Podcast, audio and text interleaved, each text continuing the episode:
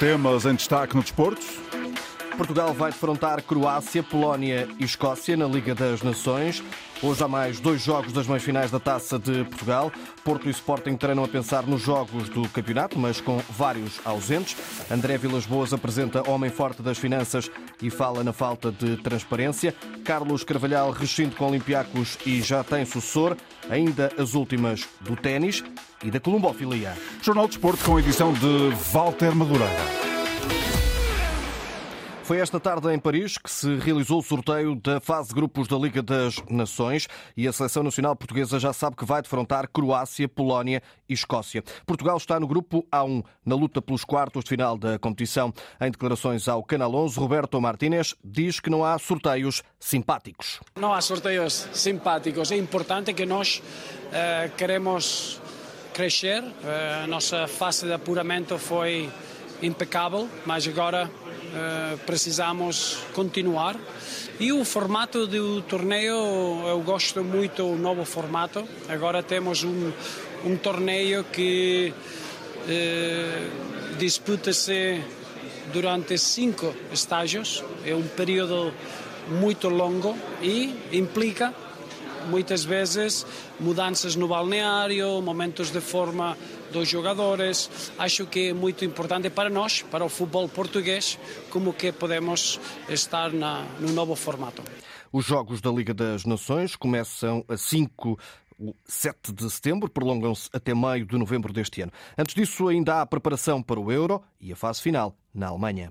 É diferente, é diferente. Agora estamos uh, focados no europeu, temos o, o estágio de março eu, eu disse que é um estágio muito importante para finalizar a lista de, de maio e depois eh, desfrutar do europeu. A Liga de Nações é importante para o futuro, é importante porque nós temos que sempre estar nas, uh, no melhor patamar do futebol europeu e uh, é um torneio que acho está a crescer, está é muito completo e também nós temos a responsabilidade porque Portugal é a, o primeiro campeão da competição. Declarações de Roberto Martínez ao canal da Federação. O selecionador espanhol reafirmou a importância do próximo estágio e adiantou ainda que a convocatória tem nomes em aberto.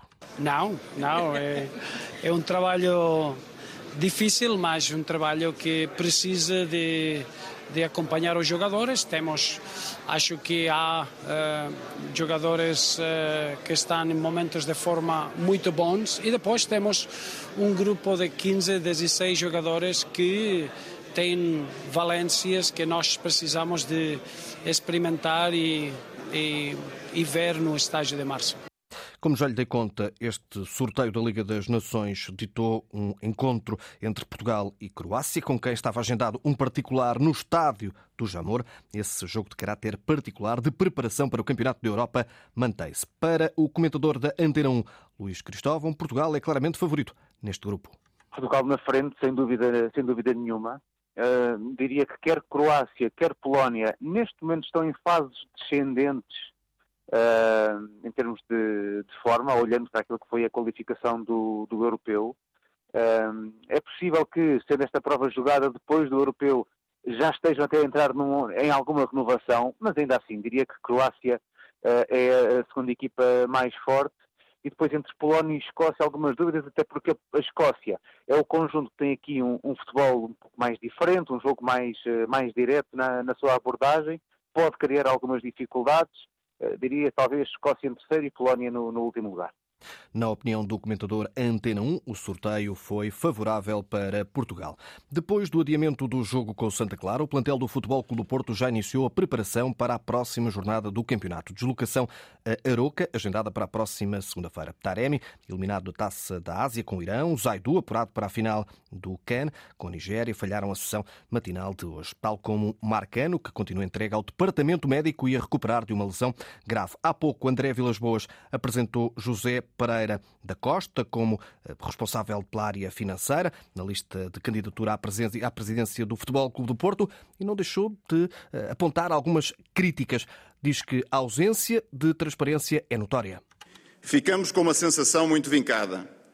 O clube aparenta ser um quintal com uma galinha de ovos de ouro que serve a alguns. Ficamos com uma sensação muito vincada. O clube aparenta ser um quintal com uma galinha de ovos de ouro que serve a alguns enquanto o seu futuro está cada vez mais hipotecado. O degradar permanente da nossa situação. Ficamos com uma sensação muito vincada. O clube aparenta ser um quintal com uma galinha de ovos de ouro que serve a alguns enquanto o seu futuro está cada vez mais hipotecado. O degradar permanente da nossa situação financeira é o reflexo da inoperância de uma gestão gasta e antiquada Declarações de André Vilas Boas há poucos instantes na cerimónia que serviu para apresentar o responsável pela área financeira, antigo administrador da NOS, José Pedro Pereira da Costa apontar eh, André Vilas Boas para ausência de transparência no Futebol Clube do Porto. Juan Bernat continua a recuperar de uma pubalgia. Hoje o lateral esquerdo espanhol do Benfica, cedido pelo Paris Saint-Germain, partilhou uma foto no Instagram no processo de recuperação. O jogador que tem apenas 246 minutos de utilização em seis jogos no Benfica foi submetido a uma intervenção cirúrgica para debelar a pubalgia que o tem afastado da competição nos últimos tempos. Hoje, a Taça de Portugal, às 20h45, joga o Vizela Benfica, mas daqui a pouco o Vitória Sport Clube e Gil Vicente procuram também a passagem à próxima ronda da Taça de Portugal. Em direto a partir de Guimarães, Ariana Azevedo.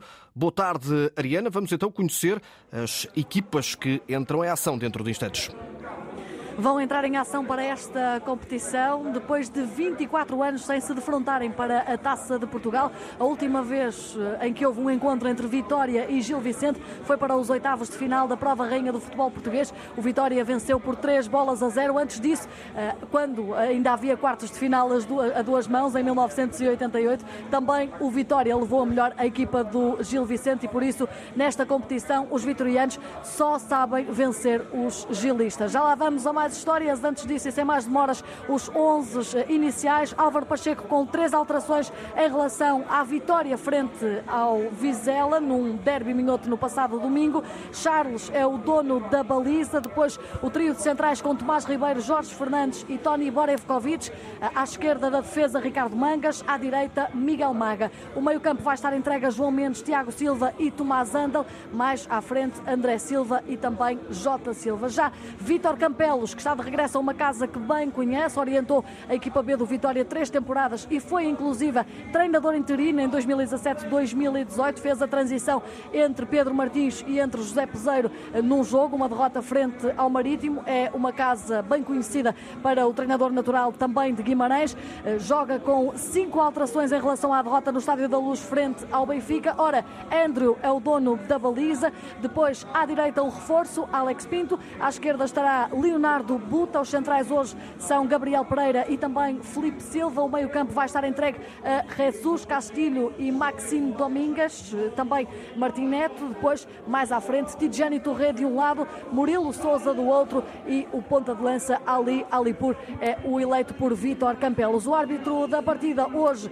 é André Narciso, ele que já apitou ambas as equipas uma vez esta temporada e o mesmo jogo no mesmo estádio, muda apenas a competição. Foi na jornada 2 2, vitória do Vitória Sport Clube sobre o Gil por duas bolas a uma. Equipa já no terreno de jogo. Ouvimos o hino Sou Vitória, ainda com pouca gente na eh, bancada do estádio Dom Afonso Henriques devido à chuva que se faz sentir. Ariana Azevedo vai acompanhar este encontro entre Vitória e Gil Vicente. Recordo, às 8h45, Vizela-Benfica. O nome de Pedro Proença foi hoje ratificado como membro do Comitê Executivo da UEFA, na qualidade de presidente da Associação das Ligas Europeias. Pedro Proença foi nomeado em setembro para este cargo e agora é conhecer as pastas e começar a trabalhar. É entrar nos dossiers, obviamente tudo aquilo que envolve uh, as ligas uh, internacionais, as ligas domésticas, no caso uh, a Liga Portugal, mas obviamente é com grande expectativa de poder também ajudar na construção daquilo que normalmente eu chamo a comunidade do futebol internacional e portanto é um posicionamento importante, é um posicionamento importante para o futebol português e tentaremos obviamente defender aquilo que são os interesses que eu direi transversais do futebol europeu. Este, este momento de ratificação do nome de Pedro Proença eh, aconteceu no Congresso do Comitê Executivo da UEFA que decorre em Paris. Pedro Proença vai liderar a Associação das Ligas Europeias até 2025. No mesmo Congresso, Alexander Seferin anunciou que não se vai recandidatar à presidência da UEFA e encerra a passagem pelo organismo em 2027. O presidente da UEFA deixou ainda críticas, muitas críticas, aos apoiantes da Superliga Europeia. Estão a tentar mudar este modelo europeu de futebol, apesar do seu sucesso. Afirmam ser os salvadores, quando na realidade estão a cavar a sua sepultura fazem o papel de vítima, quando na verdade não são mais do que os predadores.